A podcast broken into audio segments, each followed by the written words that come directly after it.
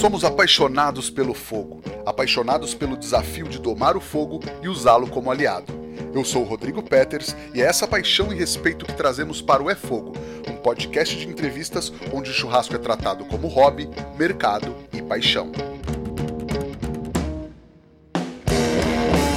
Ele é cozinheiro, arquiteto e dono de uma das maiores menores hamburguerias do Brasil. Ele que é o saque do hambúrguer, o Sebrae do Instagram, Pedro Valsacina da Pão com Carne. Muito bem-vindo ao É Fogo, Pedro. Opa, obrigado, meu. Gostei do, gostei do Sebrae do hambúrguer. Essa é a primeira vez que eu escuto, mas fiquei muito feliz. Obrigado por, por ter convidado. Uh, falar, é, eu gosto de falar, acho que é de família. Então, cara, obrigado por, por ter convidado e vamos falar pra caramba agora. Legal. Se tem alguém que dá consultoria de graça no Instagram, é você, né, cara? Do, até tô com uma caixa aberta agora nesse momento. Na verdade, a ideia é tentar ajudar as pessoas, assim, né? Acho que o, o, é, o conhecimento ele tem que ser passado. Uh, muitas vezes a gente também tem, é, é, importante a gente passar ele do jeito certo, que não quer dizer que seja a fórmula certa, mas sim o jeito certo do cara evoluir e não querer tudo mastigado. Hoje o pessoal quer tudo prontinho, e eu acho que o que a gente tem que bolar é que a galera aprenda a pensar, aprenda a como, como bater nesse problema, e não falar, ó, você faz isso e isso e já foi. Porque minha realidade muitas vezes não é a mesma que o do cara, então a gente tenta ajudar o pessoal um pouco. É uma galerinha, são quase 5 mil pessoas por, por, por vez. E é legal, é divertido. Algumas perguntas são legais, outras já estão muito manjadas, mas a gente vai respondendo. Legal, vamos falar um pouco disso, mas para quem é, deu play não sabe muito bem, para quem não te conhece, como você se apresenta, Pedro? Cara, eu, é, é, o que você me apresentou. Eu sou um cozinheiro, eu sou arquiteto de formação, uh, sou cozinheiro. Uh, minha família tem uma história uh, longa em relação à, à gastronomia. Vim para, sou argentino, não nasci no Brasil. Vim para cá porque meu pai veio abrir o um restaurante e sou um cara que meu gosta de fazer as coisas com as próprias mãos, gosta de criar soluções para as coisas e acabo jogando isso em cima da arquitetura e da gastronomia. Uh, hoje eu estou conseguindo conciliar um pouco melhor isso, porque eu também estou construindo umas cabanas e estou construindo com as próprias mãos, fazendo projeto que vão ser para aluguel, e fora isso, a pão, que me toma a maior parte do tempo. Então, sou um arquiteto, cozinheiro, entusiasta, faz tudo, alguma coisa assim. Maravilha. Cara, e aí, é, Conta um pouco mais dessa história da tua família, de mais de 100 anos com restaurante. Imagino que é daí que vem a tua história com a comida, com a gastronomia, né? É, então. Meu pai é chefe de cozinha há 40 anos. Uh, minha família vem de mais de 100 anos de, de história com restaurante, que já veio com meu avô. Tudo começou na Espanha, uh, num restaurante que chama Horcher. Uh, depois meu pai, meu avô levou para Argentina uh, o Refúgio do Velho Conde, que era o restaurante que ele idealizou, que tinha como um dos diferenciais que ele tinha o cardápio ao vivo. Então, quer dizer, você tinha uma sala de cardápio, você experimentava o que você poderia comer e escolhia o que você mais gostava. E aí, meu pai foi criado no meio disso. Viemos para o Brasil em 91. Uh, meu pai veio abrir o restaurante O Refúgio, que era na Argentina, veio abrir ele no Brasil. Então, eu vivi minha vida inteira no meio da gastronomia.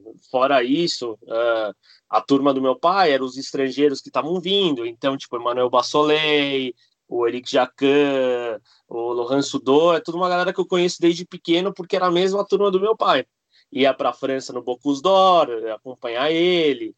Então, eu acabei vivendo, acabei conhecendo o Bocuse d'Or, acabei conhecendo, meu, os grandes chefes. E aí, acabei vivendo nesse meio por muito e muito tempo.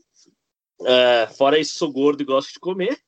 Então, uh, foi muito fácil uh, ir curtindo isso. Os próprios chefes, eu fiz um jantar com todos eles, uh, beneficente, e eles mesmos falaram: Pedro, sai fora, vai fazer outra coisa. E aí eu fui fazer arquitetura, mas não deu, acabei voltando. Legal. Cara, deixa eu só voltar um pedaço. O restaurante do seu pai era o cardápio era tipo uma degustação, é tipo na sorveteria que você fala, posso provar esse sabor? E aí você provava e depois pedia isso? Não, era, era isso mesmo. O restaurante era um restaurante que tinha um cardápio ao vivo, então o cliente ia e provava os pratos e escolhia o que mais gostava, é, como se fosse uma sorveteria. É, a diferença é que era um restaurante que lá meu pai recebeu presidentes, George Bush, filho, pai, o presidente da Argentina, os, os, os grandes os grandes empresários da época. Era um lugar onde você tocava campainha para entrar. Uh, se você não tivesse de gravata, você não entrava. Meu pai deixou o presidente da República para fora porque ele estava sem gravata. Aí você tinha todo um atendimento, como hoje, hoje é mais difícil ter, mas de uma forma clássica. E tinha essa questão de você provar os pratos em loco antes de você pedir. Era bem legal e acho que foi um dos poucos restaurantes do mundo nesse nível que fez isso. Que legal. Eu nunca tinha ouvido isso. Mas também não, com certeza, pelo, pela galera que você falou, não ia ninguém lá provar, provar, provar, e aí no final pegava só alguma coisinha porque já estava satisfeito, né? Ah, né, né. Era uma coisa que meu pai falava, assim, os clientes, é, bom, por muito tempo foi um dos restaurantes mais caros da Argentina e até da América, né? Os brasileiros iam para lá e, tipo, porque eles eram atendidos, lá você tinha um atendimento que você ia na época, vamos dizer que, tipo, estamos falando do que? De 87 por aí, você gastava 200 dólares por pessoa, 300 dólares e saía feliz. Só que 300 dólares por pessoa, naquela época, era uma pequena fortuna. Mas tinha todo um, um enredo que fazia. Na verdade, tem até uma história boa que não tinha. No, no, não tinha um cardápio, né? Como era ao vivo, não tinha um cardápio. E o preço era dado. Minha mãe tinha três tabelas de preço, A, B e C. Então, dependendo de quem era a pessoa, tinha um preço diferente. demais, demais, cara. E aí, com toda essa história, você falou que a galera te desencorajou, você foi para arquitetura, mas você pensava em trabalhar com, com gastronomia ou eles te desencorajaram? Você acabou pensando em outra coisa? Como é que foi essa decisão? Cara, eu, eu sempre cozinhei, né? Então, tipo, mesmo indo para arquitetura, uh, sempre mantive minha cozinha ativa. Uh, na verdade, assim, não sei, acho que naquela época eu. E, e, e, eles tinham razão, então eu não posso dizer nada, porque realmente eles tinham razão. É, restaurante é muito desgastante, né? Então, uh, eu acabei optando por arquitetura, porque minha mãe era arquiteta e, e eu gosto muito de arquitetura. E acabei entendendo que um pouco do que eu gosto também é a questão de consolidar um negócio. Então, quando você tem a parte gastronômica em você, você tem a parte arquitetônica em você, tive uma empresa de design nesse meio também, fui DJ durante 10 anos. Então, acabei juntando tudo isso e a junção de tudo isso te ajuda a, a fomentar um negócio, né? Então foi uma construção total. Não sou um cara só de cozinha, sou um cara de cozinha, administração, de criação de branding. Então, tipo, acabou sendo um, um, pouco de tudo. E aí acabou formando o que eu sou hoje. E, putz, cara, acho que é, é o mais legal, assim. Claro. Ah, que legal, cara. E aí, como é que foi é, o desenvolvimento, a ideia do projeto da Pão com Carne? A, Pão, eu, eu queria um lugar pequeno. Na, na verdade, assim, Uh, eu fazia hambúrguer já para os amigos e tudo mais. Na verdade, eu ia fazer o Lada Burger. Meu pai tinha um Lada, que é um para quem não sabe, é um carro russo, que é geralmente aquele que a gente desenha quando a gente é criança, bem quadrado. E aí eu falei, puta, me dá o lado que eu vou fazer o lado da burger. Uh, aí eu queria fazer uma parrilha no, no, no porta-mala, só que, meu, tinha o tanque de combustível, aí os caras falaram que ia explodir. Aí eu sempre tentei, eu sempre tentei fazer umas coisas assim, mas eu tinha essa questão de fazer o hambúrguer. Uh, a gente está falando de 2015, foi uma época que o burger estava uh, naquela época, na época, abre aspas, gourmetizado, né? Que na verdade não, não, tinha nada de diferente, mas só porque tinha uma carne alta, o pessoal botava mais 10 reais, 15 reais no valor dele e chamava ele de gourmet. Então, uh, eu quis voltar com a essência do burger, que era comer de uma forma simples, tendo um preço bacana, e queria que não tivesse um monte de coisa que me irritava, assim, tipo, é, eu adorava ir no New Dog à noite, mas, porra, me cobravam seis reais uma maionese e puta merda. Achava, achava, tipo, pô, precisa. Pedir uma água, tipo, vinha aquela aguinha de 300 ml que, meu, putz, era um gole. Então, eu comecei a conformidar tudo isso em relação ao projeto que eu queria fazer. Voltar à essência, ser simples, bom produto, pouco e um lugar pequeno Porque, cara, o principal era que eu não tinha grana para abrir um lugar grande e nem acho que eu ia conseguir administrar um lugar grande naquela época. Então a gente acabou abrindo. É, eu saí do meu emprego, eu trabalhava com arquitetura, fiquei dois anos procurando, e aí um mês antes de, de eu ficar sem grana, eu encontrei um ponto do lado de casa, num bairro que eu conhecia, e o cara tava passando ponto. Aí, bom, aí eu queria saber se ele tava realmente passando ponto ou se ele tava dando um lance, porque passar ponto é um negócio que é bem bizarro. A galera pode pedir uma fortuna por um negócio que, sei lá, por nada. E aí encontrei um cara muito legal, a gente conseguiu fechar negócio e consegui montar, junto com os contatos que meu pai tinha em relação à cozinha e tudo mais, a gente conseguiu montar pão. Uh, começamos com um funcionário só, num espaço de 27 metros quadrados há cinco anos e meio atrás. Maravilha. Cara, e aí você falou isso, né? Todo mundo tava é, no gourmet, entre aspas, você foi pro, pro mais simples. Mas no começo você quebrou essa simplicidade com uma grande ousadia que foi colocar um nome em português para uma hamburgueria naquela época, né, cara? É, mas eu acho que é, mas eu acho que era aquilo que a gente tinha que voltar, né? Tipo, eu acho que o simples e o, e o, e o negócio é, é no Brasil, pô, sabe? Tipo, meu, a gente tá lá, tem que ser. É, é, eu vejo que, tipo, de vez em quando o pessoal tem um pouco de dificuldade de entender nomes em inglês. É, muitas vezes acaba passando uma coisa que não é.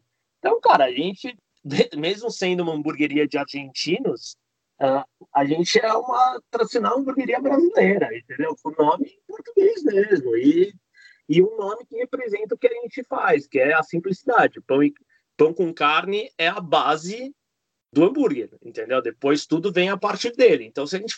Eu falo, é, um, um dos hambúrgueres que eu mais comi é pão, carne e tomate. Se você consegue fazer um pão, carne e tomate gostoso, porra, o resto tudo vai ser bom. E era uma coisa que eu não via mais nas hamburguerias. Você chegava no cardápio e não tava escrito cheeseburger, cara, tipo, o, o básico. Eu falei, pô, não, não tá. Então a gente começou com um cardápio com quatro hambúrgueres. A gente foi fazer nosso primeiro hambúrguer autoral depois de três anos, que foi o que hoje chama especial de três anos, nome ótimo, que eu não consigo mudar porque ainda não achei nenhum melhor. E foi o primeiro hambúrguer que a gente conseguiu botar autoral, porque também a gente conseguiu alinhar a cozinha e tudo mais. Legal. Assim, é, é uma escolha, a escolha que você teve para o negócio, mas fora do seu negócio, você gosta de comer também provar os sabores diferentes, as experiências, as misturas que a galera faz nos hambúrgueres, ou, ou você prefere mesmo sempre o tradicional? Cara, eu sou gordo. Eu gosto de tudo, cara. É, assim, é, esse, acho que ontem eu tava falando, eu gasto meu dinheiro comendo eu como meu dinheiro, a verdade é essa. Então, eu, eu sou. A verdade é que, assim, quando você. Quando você tem uma veia cozinheira, outra veia arquitetônica, uh, você acaba trabalhando muito com uma coisa que se chama referência. Então, tudo é referência. Uh, tanto que eu falo, o pessoal quer ver muita referência. Tipo, eu não fico vendo só referência em hamburgueria para hamburgueria. Pô, pizzaria tem referência para hamburgueria, restaurantes em si tem combinações de sabores. Então, eu, eu, cara, eu gosto de provar o máximo possível. Uh, gosto muito de comer fora, gosto muito de viajar para comer. É uma coisa, fui para Nova York em 10 dias, eu comi em 64 lugares. Tipo, meu, é, realmente para ter essa referência. E curto, curto também burgers diferentes.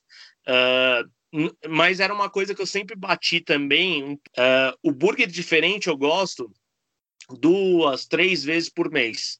Mas no dia a dia eu acabo comendo um cheeseburger e um x-salada. E eu acho que as pessoas também são assim. Então eu preferia ter o público do dia a dia e não o cara que ia sazonalmente experimentar alguma coisa muito diferente. Legal.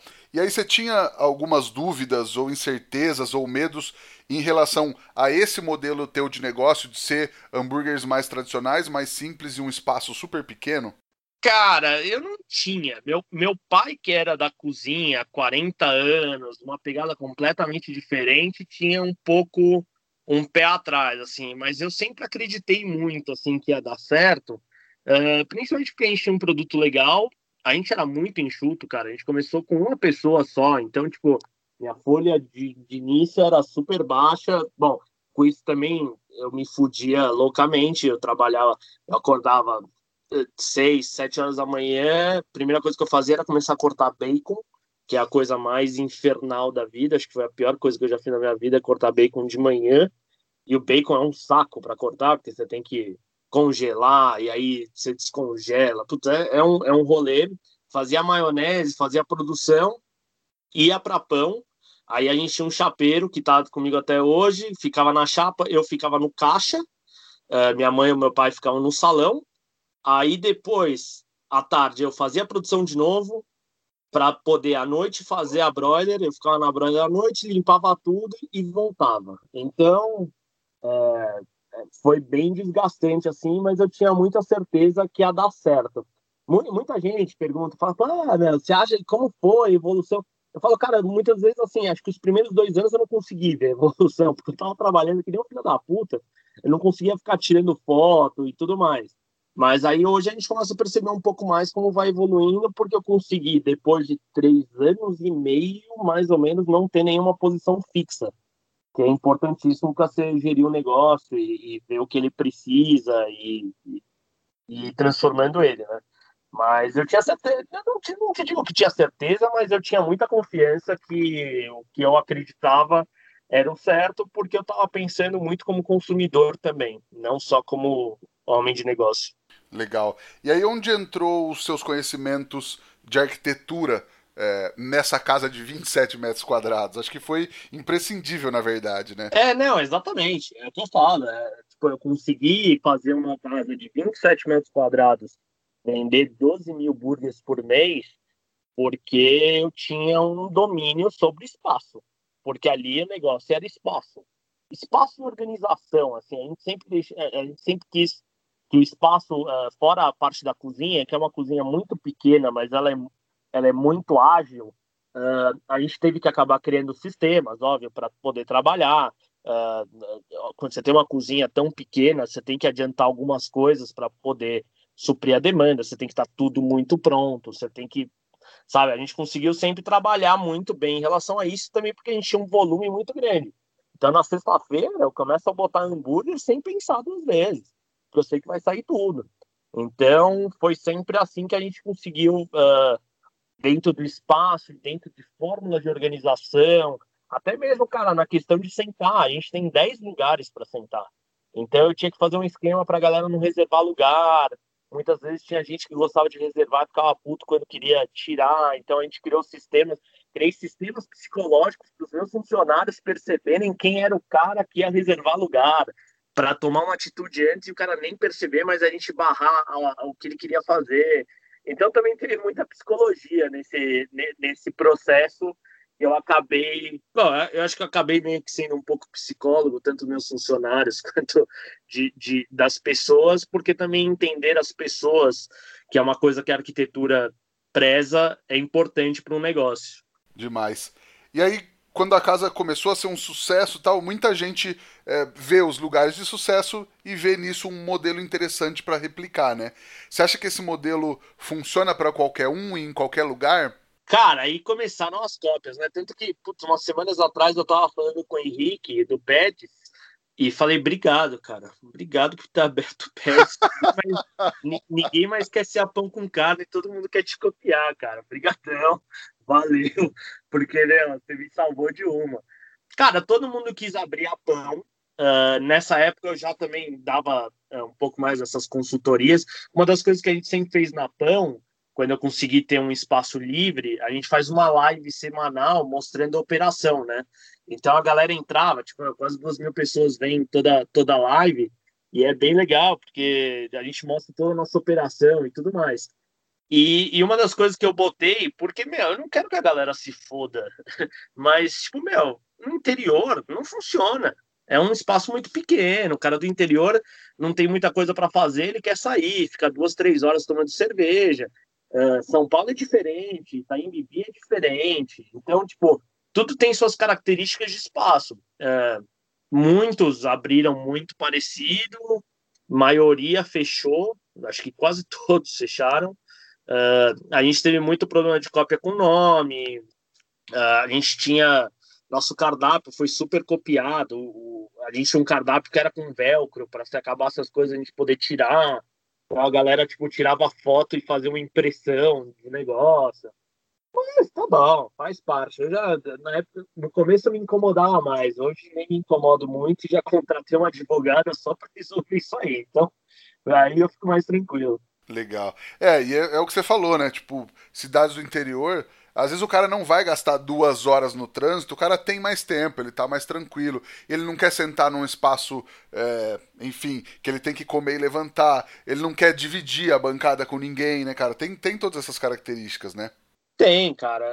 Eu acho que assim, é, as características elas são vistas não somente por cidade, até mesmo por bairro. Então, quer dizer, você pega o Morumbi, é muito diferente do Itaim, que é muito diferente do Tatuapé, é muito diferente da Moca.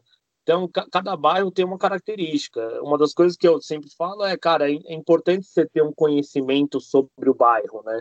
Então, quer dizer, eu tenho uma loja de 27 metros quadrados, uma rua uh, pre predominantemente comercial, uh, mas que toda a parte de background atrás é tudo galera que mora lá.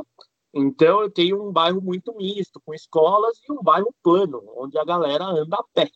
Então, tipo, não tem estacionamento, não tenho valet, não tenho nada. Então são coisas que acabam fazendo um pouco a diferença e funcionam para mim e podem não funcionar para outra pessoa é, essa questão de querer replicar só porque acha legal é uma puta de uma cagada. Legal. E aí você falou das lives, e aí tem isso, né? Você fala muito com o público, tanto nas lives como nas caixas de perguntas no Instagram. Você tá cansado de, de ler e responder? Tem algumas perguntas, você tá cansado disso? Tem um, um top 3, assim, de perguntas mais pedidas? Tem, tem. Tem algumas perguntas que são, são muito repetidas. Até eu tava brincando, tipo, falando, né, você é novo aqui, cara? Porque eu já respondi ela 300 vezes, já. Tem muitas que eu já mostrei várias vezes, assim. Teve uma vez que eu mostrei, ah, agora como as lives estão sendo mais no delivery, eu mostro assim, tipo, eu pego a comanda e vou fazendo passo a passo a comanda, aí, tipo, dá um dia e o cara me pergunta a mesma coisa. Aí eu falo, meu, tipo, assim, você tem que entender que sempre tem gente nova, você tem que entender que muitas vezes o conteúdo não está sendo visto pelo cara no momento certo.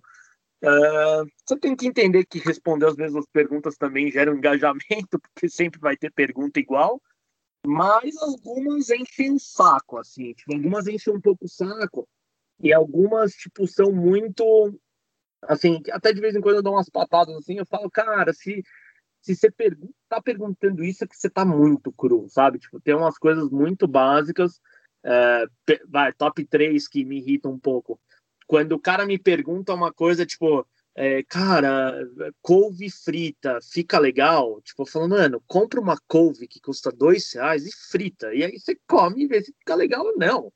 Tipo, blend de não sei o que com não sei o que, com não sei o que lá, vai ficar bom? Mano, puta, cara, faz o seguinte, ó. Daqui minha conta bancária, me deposita, vou comprar as carnes, testa e te falo. Porque, sabe, tipo, então tem algumas eh, essas perguntas que, que geram que a pessoa se esforça pouco, me irrita um pouco. E uma das acho que mais rola também é como a gente faz o tratamento das nossas fotos, tanto na Pão com Carne quanto no meu pessoal, que a gente tem uma foto bem característica e todo mundo quer saber, e eu explico que não é tão fácil, tem que ter, a gente trata a foto, não é que a gente aperta um botão. Mas, cara, é de dias, assim, eu tento sempre responder as mais, uh, o mais variado possível, né? Uh, tento não pegar casos muito específicos, porque não vai agregar para o total. Mas, tipo, meu, se eu tô abrindo a caixa de perguntas é porque eu quero. Então, eu tenho que estar tá esperando o que vier e responder. Claro, e acho que é muito legal pra galera também, né? Porque, enfim, fora esse cara que pergunta, por exemplo, sobre a couve frita se vai ficar boa, que ele podia testar na casa dele mais rápido do que esperar a sua resposta, acho que tem muita gente que às vezes não tem acesso a marcas de equipamentos, a equipamentos em si, é, enfim, a processos mesmo, porque acho que é, eu vejo muito nesse mercado do hambúrguer, do churrasco também, muita gente que é apaixonada pelo negócio e na, muita, não vou falar na maioria, mas muitas vezes não tem é, formação em gastronomia ou instrução é, na área, não tem muito conhecimento profissional. E aí às vezes acaba, ah, eu comecei de uma maneira, fui fazendo, e às vezes não, não tem todo esse conhecimento de cozinha mesmo, é, e, enfim, e que é as respostas, né? Mas aí, acho que você falou um pouco disso, né? De, de um certo despreparo, tipo do cara que pergunta se dá pra abrir uma hamburgueria com 10 mil reais, por exemplo. É, então. É, é que na verdade, assim, muitas vezes, eu, eu até depois mando pro cara, falo, mano, desculpa se pareceu grosso, mas não é, é que eu tenho que te dar um choque de realidade, eu tenho que dar um choque de realidade para os outros seis caras que estão com 5 mil para abrir. Por isso que eu falo, muitas vezes as respostas são um pouco tapa na cara, mas são um tapa na cara porque eu prefiro muito mais que o cara, tipo, pare e pense do que ele gaste 10 mil reais, que é a única coisa que ele tem, num negócio que provavelmente não vai para frente. Então, a gente tenta a gente tenta fazer o cara, porque o problema é o seguinte, senão ele não vai conseguir pagar uma consultoria minha para eu ficar full time respondendo todas as perguntas. Então eu tenho que fazer o cara entender como ele vai atrás das perguntas. Tem umas coisas que me perguntam que, juro por Deus, sabe o que eu faço? Eu, eu pego e coloco no Google, tipo, meu, já aparece, eu dou pit screen e respondo com o Google. Tipo, pro cara se ligar e falar, pô, cara, essa questão você podia ter visto no Google. Ah, putz, Pedro, entendo, cara, como é um rendimento de uma chapa tal para uma chapa tal, eu só trabalhei com essa, não sei o quê. Se eu, se eu souber, pô, é uma coisa que, meu, é legal de passar. Putz, Pedro, onde é um lugar legal para comprar tal coisa? Procurei não achei. Pô, tem umas coisas que são super difíceis de achar, super difíceis de saber. Pô, vamos com tudo. Mas de vez em quando, é, a gente tem que também bater um pouco na preguiça da galera, porque uma das principais coisas que faz um negócio não ir para frente é um dono preguiçoso. Então, para criar bons donos de restaurante, você também tem que ensinar que eles têm que ter uma atitude diferente muitas vezes do que eles estão tendo. Mas é legal, cara. A gente acaba respondendo várias coisas. Uh, puta, faz anos já que eu respondo. Uh, e, putz, vende tudo, cara. Vende tudo. Galera de um monte de lugar. É, é bem legal, assim. Eu, eu gosto e acho que, assim, muita gente já me mandou agradecendo e tudo mais. E, pô, fico feliz pra cacete. Tento sempre responder bem completo, até, que é um pouco a diferencial do meu. De ver, eu respondo menos perguntas, mas com textos maiores, entendeu? Legal. E é bem isso que você falou, né? Se o cara vai abrir um restaurante e ele quer, enfim, criar, se diferenciar, o mínimo que ele precisa é estar tá ali testando. E o cara vai testar, tipo, uma hora a couve vai ficar ruim. Só que de repente uma hora vai ficar boa. O cara vai testar, é, enfim, vários processos do mais e faz parte do negócio, né? É, muitas vezes você acaba percebendo que, tipo, Uh, o, o cara ele, quer a resposta só, mas ele não quer testar. E como esse cara vai criar produtos bons?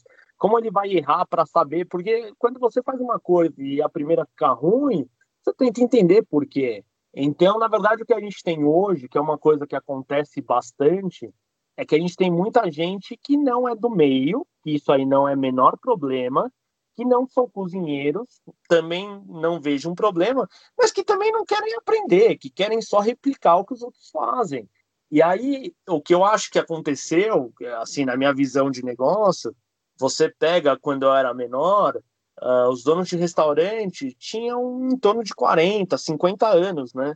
E eu acho que hamburgueria, churrasco e tudo isso acabou abrindo para uma nova geração que acha que pode entrar antes. Então, quer dizer, hoje a gente tem a galera que quer ser dona do seu próprio negócio com 22 anos.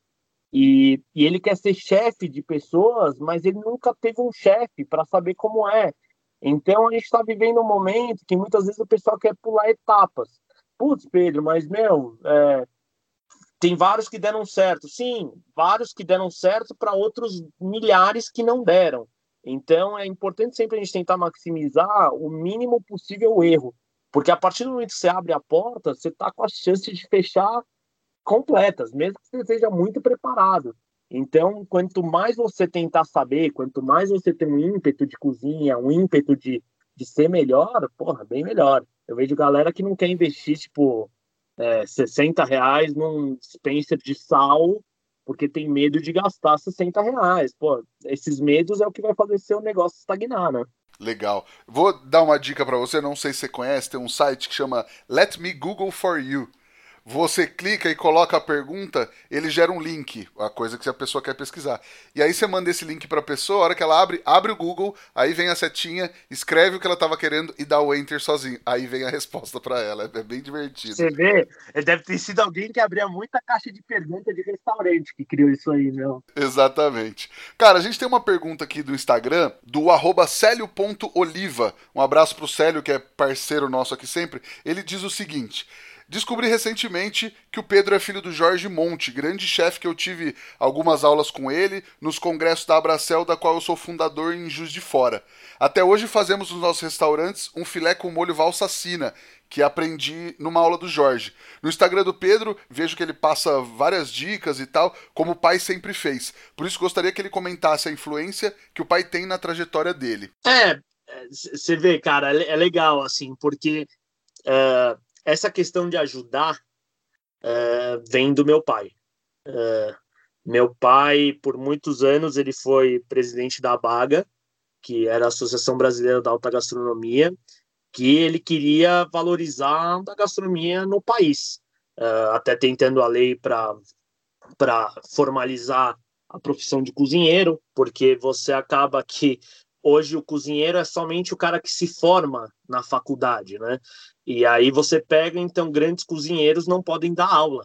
Então você, quando você começa a ter o boom da gastronomia, tipo, os professores eram os caras que tinham se formado dois anos atrás.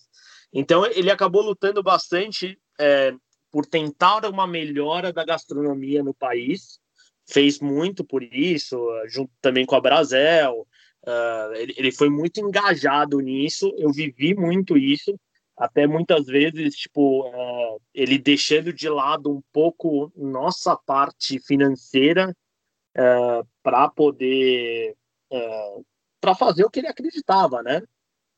E aí eu acho que é um pouco de influência de também ter visto essa questão de querer ajudar e também plantar minha semente em relação ao meu negócio Uh, hoje eu acabo conversando muito mais com uma galera mais jovem, de uma maneira completamente diferente. Meu pai articulava muito mais isso de, de maneira, não te digo política, porque nunca teve política no meio, mas de uma maneira mais uh, trabalhar com, com fornecedores, uh, apresentar fornecedores para restaurantes e vice-versa. E eu acabei pegando uma parte um pouco mais digital do negócio que acaba influenciando gente do Brasil inteiro, que é, é muito engraçado, assim, é, tem gente que me cumprimenta, um cara chegou para mim e falou, cara, Pedro Valsas aqui, e isso era em Nova York, tipo, meu, tava em Nova York comendo McDonald's, o cara me solta, porra, meu, pão com carne ia ser melhor, hein? Falei, porra, cara, que coisa estranha.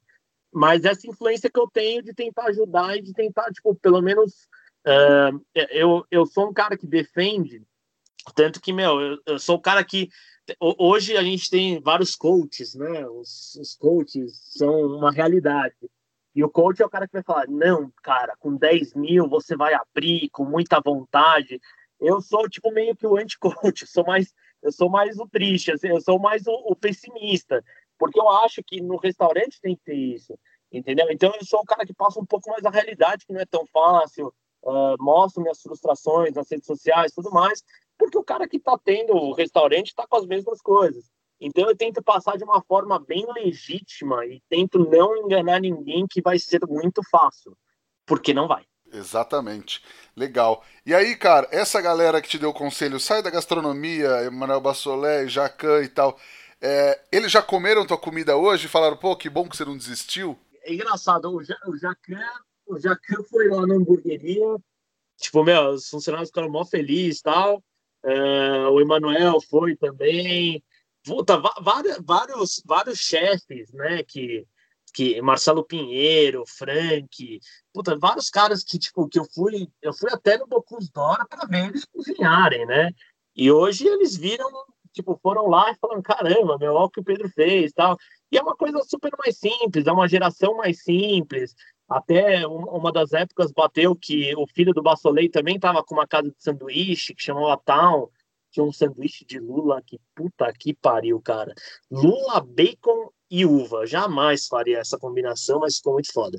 Então, tipo, foi até um momento que tava todo mundo, tipo, a gente, os filhos, sabe, começando os filhos a cozinhar.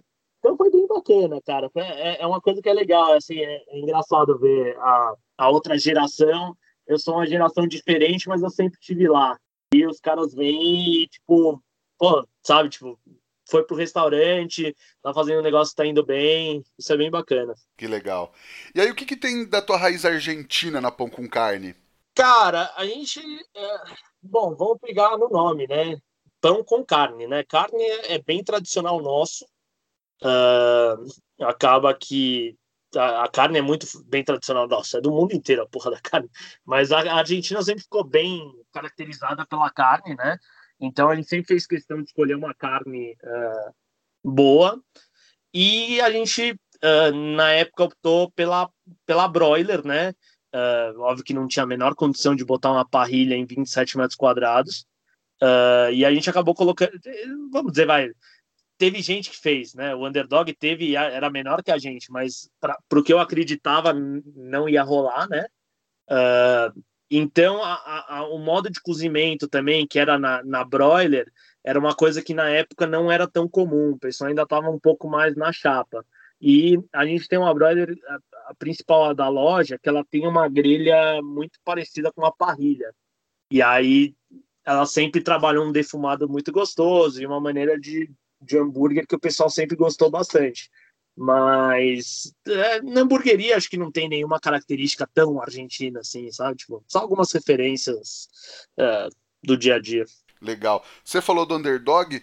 Qual que é a pira dos argentinos com hambúrgueres e cabanas, cara? É, é todo mundo assim? Putz, cara, não sei. A, a, a verdade é que assim. É, as piras acho que vêm da região. Assim, eu tenho casa já há um tempinho em Campos. É, sempre, sempre é, é um lugar onde me apaixona, né? É um lugar onde eu gosto muito de estar. Tá. Uh, sou arquiteto, né? Então, cara, eu vivi, tipo, meu, para mim construir uma casa é um negócio espetacular, assim. Acabou batendo que os dois são argentinos, foram para uma mesma pegada, mas eu acho que ele tem, e isso é bem característico, até mesmo é uma das coisas que acontece bastante. O underdog, é completamente de underdog não, La Borracheria, né, que mudou agora o nome, é completamente diferente da pão com carne, da mesma forma que minha visão de, de casa de campo também é diferente da dele. Acho que o projeto dele é animal, mas são pegadas diferentes, são crenças diferentes. E acho que tem espaço para todo mundo, cara. Acho que a gente também não somos os primeiros, nem vamos ser os últimos. E estamos aí, estamos na correria. Sim, não, é brincadeira, brincadeira por isso, né? Porque, enfim, para quem não sabe, o Santi da Laborateria agora, ele também tem umas cabanas de campo, sempre tá construindo mais e tal. E você também, são em campos as suas, né, que está construindo? É, são em Campos de Jordão, que é perto da minha casa. Legal. É, então, é mais uma brincadeira com isso. Ô, Pedro. Mas é, você acha que. Uma das coisas que também mudou muito, eu acho que um pouco em relação também à galera do churrasco, a galera, a, a, galera do churrasco até veio depois da galera do hambúrguer, né? Tipo, primeiro acho que a gente teve um boom do hambúrguer, depois o churrasco se levantou e, cara, são, é, é, é uma, é uma geração muito mais unida, né? Engraçado, antigamente os restaurantes, os donos queriam se matar. Hoje tá todo mundo bebendo junto, curtindo junto. Já, já virou uma mistura a galera do, do hambúrguer com a galera do churrasco e aí entra mais outras galeras. Então, tipo, cara, é bem legal, assim, acho que rola bastante zoeira. Bom, acho que só rola zoeira, né? Zoeira e comida. Sim, sim. Legal. Pedro, vamos então pro Lenha na Fogueira, que é onde a gente fala de polêmica. Olá! A, é, a primeira pergunta: qual filtro você usa nas fotos? Não, brincadeira. É, eu ia falar, mas. não, que você já falou também, eu, eu tinha colocado por isso, né? Porque você sempre posta as fotos, galera, pô, qual filtro que você usa? Qual... E, não, e não é. E não é um filtro do Instagram que deixa a foto daquele jeito, né? Não, cara, é o seguinte, eu, eu falo para todo mundo. Eu perco mais ou menos, no mínimo, assim vai, se eu tiver uma referência da foto, eu perco pelo menos 3 a 4 minutos em cada foto para deixar do jeito que eu quero. Se a pessoa quiser fazer o mesmo, tá aí o Lightroom, cara. Baixa o Lightroom, e fuça. Foi o que eu fiz para encontrar o jeito que eu queria. faça igual e encontre um jeito que você talvez vai ficar muito mais da hora que o meu. Justo. Mais uma. Hambúrguer brasileiro ou argentino? Cara, brasileiro. Uh, eu acho que hoje o Brasil deve ter um. Acho que eu quase consigo bater com o pé no chão e falar que, meu, talvez a gente seja o melhor país do mundo para comer hambúrguer. Porque a gente tem uma qualidade de hambúrguer muito bom. Uh, São Paulo, uh, que acho que vamos dizer que é, é a força matriz, né, que foi quem começou, uh, hoje está suprida de centenas de hamburguerias muito fodas, e não só São Paulo, como todos os grandes capitais, interior, tipo, meu, como hambúrguer aqui em Campos, muito bom. Então, e já comi muita merda em, nos Estados Unidos. Então, eu acho que na Argentina, a Argentina tem uma questão que é a seguinte, lá a carne sempre foi muito boa, então o pessoal sempre comeu o bife. O hambúrguer está começando a ganhar força agora. Mas eu preciso lá comer mais alguns para também te falar. Mas eu acho que, meu, ninguém bate o Brasil, nem os Estados Unidos. Legal. A última, então. Hambúrguer podrão ou hambúrguer gourmet? Cara, depende do dia. Depende do dia. Tem, tem, tem fome para tudo. Uh, eu, eu acho que, assim, hoje o burger uh, tem uma diversidade. Dentro do burger, a gente tem uma gama gigante de, de, de burgers diferentes. Então, é o que eu falo: de vez em quando eu quero comer o smash, de vez em quando eu quero comer o alto, de vez em quando eu quero comer o podrão, de vez em quando eu quero comer o ultra smash, o big blaster, não sei quanto, de vez em quando eu quero comer um que é recheado, outro que é empanado. Então a gente acaba tendo várias, vários burgers para vários momentos. Então, para mim, é todos. Legal. Sempre gosto de lembrar que podrão a gente fala com o máximo respeito e com o máximo de carinho. O gourmet nem tanto, né? O termo em si, não o hambúrguer. É, gourmet, o podrão, cara, é, é, é, é da, né? É, é sentimental. O, o, o, eu falo que o gourmet, o gourmet existe, tá? Dá para fazer, assim. São poucos lugares que fazem. Mas hoje o gourmet virou, tipo, eu falo, gourmet virou mais 10, é mais 10 reais na sua conta só porque tá escrito gourmet, entendeu? E Exatamente. Muitas, e muitas vezes, é, tipo, é, é hoje você pega no interior, tem muita gente que chama de gourmet o cara que faz o próprio burger, tá ligado? Tipo, é, não é que o cara compra sadia, mas ele faz o próprio burger, então ele chama de gourmet. Então o pessoal meio que se perdeu, é, é aquele marketing, marketing meio babaca que a gente prolifera às vezes. Sim, o que seria o artesanal, na verdade, né? É, exato. Aí o artesanal virou gourmet. tipo, pá, gourmet, meu. Eu acho que agora o Fat Cow fez um, um, que eu posso dizer que é gourmet, que é um burger rosine, tipo, meu, com foie gras, com uma demi-glace. Porra, aí sim, aí, meu, isso realmente, tipo, pô, aí vai. Mas chamar um X-salada de gourmet, porra, onde? Exatamente. E não precisa mais também. Na, a verdade, hoje acho que até depois encontra o hambúrguer mais do que valoriza dependendo do lugar, né? É, com certeza. Eu, eu quando eu vejo que o cara quer jogar muito no marketing em cima do gourmet, eu já. Eu, os melhores que eu como não se chamam de gourmet. Então, eu já fico meio para trás. Mas a gente come mesmo assim. Justo. Pedro, a nossa pergunta de um milhão de reais. O que o fogo significa para você, cara? Cara, é, é quem cria é, é quem constrói uh, os sabores dentro da coisa que eu mais gosto, que é comida. Então, uh, é, é, a base para a alquimia da cozinha e a transformação de produtos e, e bom, em campos também ajuda bastante a esquentar. Justíssimo. Cara, e você tem uma receita, uma dica, um truque para passar para a galera que está ouvindo a gente agora? Receitas são, são na verdade, a, a, minha, a minha dica vai muito mais na parte operacional do que na parte de receita, né? Uh, a minha dica é testar. Ontem eu comi polvo com linguiça. Sabia que provavelmente ia ficar uma merda, mas eu comi. Porque eu queria saber se as texturas. Acaba que o gosto não estava ruim, mas a textura não batia. É, então, quer dizer, é, a grande questão é você pegar hoje. Hoje a gente tem diversas bases na internet. Hoje, meu, hoje é muito fácil, cara. Você coloca na internet, você acha. Mas você pegar aquilo, transformar, testar, modificar para chegar no seu, é a base que vai fazer você ter uma cozinha uh, autoral, que também não. Acho que também não é uma coisa que, nossa, você precisa ter uma cozinha autoral, não É, hoje a gente fica muito nessa questão de todo mundo falar, ah, porque tá todo mundo copiando. Cara, muitas coisas não foi nem a gente.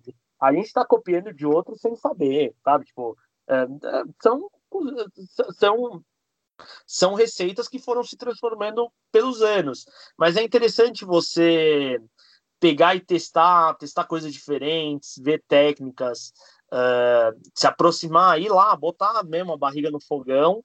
Uh, e isso hoje que eu acho que é o que mais falta. E ter referências básicas, que é uma das coisas que eu também vejo muito, assim. É... Cara, hoje, porra, na internet você olha e você sabe o que é um hambúrguer bem montado. Então, pô, copia, pelo menos que seja como ele, a montagem dele, sabe? Tipo, quantos ingredientes, tudo. Mas hoje eu acho que, é, mesmo com tanta informação, tem gente que ainda peca uh, no visual por falta de, de observar. Então, a observação é muito importante na cozinha também para você conseguir desenvolver as receitas. Então, minha dica vai muito mais em relação à receita de, de visualizar, de criar e tudo mais, do que, tipo, chegar e falar, ó, galera, burger para para chapa 20% de gordura, burger para broiler de 25 a 30, sabe? Tipo, é, que já tá aí também tem uma dica. Só sal e pimenta. Mas é, é, é mais para isso, é mais a gente criar essa galera que vai atrás, entendeu? Justo. E legal que até assim, também esse teste que você fez não quer dizer que povo não vá com nenhuma linguiça, né? Porque também existem várias linguiças, alguma pode ficar boa também ou não, né? Cara, o, o prato que. O prato da minha vida, vai, tem um prato, sabe aquele prato que você faz 350 mil vezes para chegar na perfeição? Uh, é um arroz de polvo com bacon. Que eu faço, que eu acho que fica animal. E, meu, bacon e polvo vai fudidamente bem. Uh, exatamente o que você falou. Na verdade, ou nem toda a linguiça, ou a forma como você fez a linguiça, ou o tamanho do pedaço da linguiça. Então, tem, tem diversas. Assim, naquele eu sabia que ia ficar uma merda pelas texturas. Eu falei, puta, a textura vai ficar esquisita. Não deu outra. Ficou. Mas aí, tipo, meu, aí você já começa a falar, porra, meu, talvez eu deixo, eu cozinho um pouco menos o povo, eu faço a linguiça em pedaços menores, não sei o que, talvez vai ornar tudo isso, é, não só comendo ele junto, mas isso num risone, isso num risoto, isso num, num aligô, e aí você vai, meu, se transformando até você chegar em alguma coisa que bata. Perfeito. Cara, e tem alguma dica é, alguma coisa para indicar para o pessoal assistir, ler ou visitar? Hoje, hoje eu acho que rede social tem muita informação, então uh, e geralmente é interessante você procurar pessoas que têm uh, o estilo na qual você acredita, mas também acho interessantíssimo seguir pessoas completamente o contrário. Uh, não existe uma verdade na cozinha, existem interpretações. Então, você tem dos dois lados, talvez você consiga gerar dentro de você e criar o que você uh, o que você gosta. Uh, eu, cara, eu vejo muito aqueles programas da Discovery, tudo aquilo lá que o cara vai andando nos Estados Unidos, comendo uns burgers, uh, defumação e tudo mais, também acaba dando algumas ideias legais e tudo mais. Mas eu acho que, cara, é, hoje a internet, é, principalmente Instagram, é um prato cheio de pessoas fazendo coisas diferentes e você pode ter muita referência bacana. Maravilha. Falando nisso, quem quiser te achar nas redes sociais, achar Pão com Carne, por onde te procura? Cara, na, na Pão com é, bom, é Pão com Carne underline hamburgueria. Uh, lá, acho que na própria bio tem também o meu Instagram, que é @pedrovalsas. Uh, geralmente eu tô a parte gastronômica gira muito em torno de, desses dois. Uh, a PAN um pouco mais institucional, a gente acaba mostrando mais produto, e no meu eu acabo mostrando mais o dia a dia, porque eu tô sempre com ele na mão, e então acabo fazendo os stories mais ali, e depois tem, que também tá no meu, o arroba Cabanas Clampet, que são as cabanas que a gente está construindo, que hoje estão. Uh, ah, hoje é, é, um diário de construção, porque a gente está construindo a gente com as próprias mãos, que é outro diferencial, a gente que está pregando, a gente que está levantando a casa. Então ali você consegue ver um pouco de onde está minha de, de onde está minhas piras. Ali eu vou eu vou andando pelos pelos três Instagrams e vou mostrando um pouco do que é meu negócio e do que é as coisas que eu gosto de fazer. Maravilhoso. Quem quiser achar a gente também, sabe, a gente está no Instagram, no arroba efogopod, o meu é arroba rodrigopeters, underline, e o nosso e-mail é o efogopodcast, arroba gmail.com. Ajuda a gente a espalhar a palavra do fogo, pega o link, manda para aquele seu amigo que está pensando em abrir uma hamburgueria com 5, 10 mil reais, fala para ele pegar as dicas do Pedro e, e ver o que, que ele vai fazer da vida dele. Pedrão, brigadíssimo, cara. Aposto que a galera gostou muito do papo e eu gostei muito desse papo também. Ah, Mel, obrigado você. Eu, eu gosto muito de falar. Isso é uma coisa que também vem da influência do meu pai. Fala pra caralho. Uh, e, e, é legal tentar transmitir um, um, uma visão. Você falou, putz, manda para o seu amigo que, que, que tá querendo abrir um restaurante, acho que é importantíssimo, mas manda para um amigo que também não está querendo abrir, porque hoje é importante a gente entender um pouco de tudo, se colocar um pouco no lugar de todos, saber como funciona minimamente um restaurante, minimamente como funciona um arquiteto. Eu acabei puxando sardinha para as coisas que eu faço, mas em tudo, sabe? Tipo, a vida de um, de um médico, que hoje acho que isso as redes sociais trazem para a gente, a gente poder entender o mundo um pouco mais aberto e ter um pouco de visões diferentes sobre assuntos diferentes, que acredito que vários já passaram uh, pelo podcast com outras ideias, com outras temáticas e a gente vai se construindo, ouvindo um pouco de cada um pelas referências que a gente tem. Então eu te agradeço bastante pelo convite, é, foi super legal. Espero que a galera goste. É, quem ouvir depois dá um feedback no, no, no Instagram, manda tomar no cu, fala porra da hora, qualquer coisa, tamo aí. É legal essa interação. Legal, brigadão, cara, e brigadão todo mundo que ouviu a gente até agora. Até a próxima semana. Tchau. Tchau, obrigado.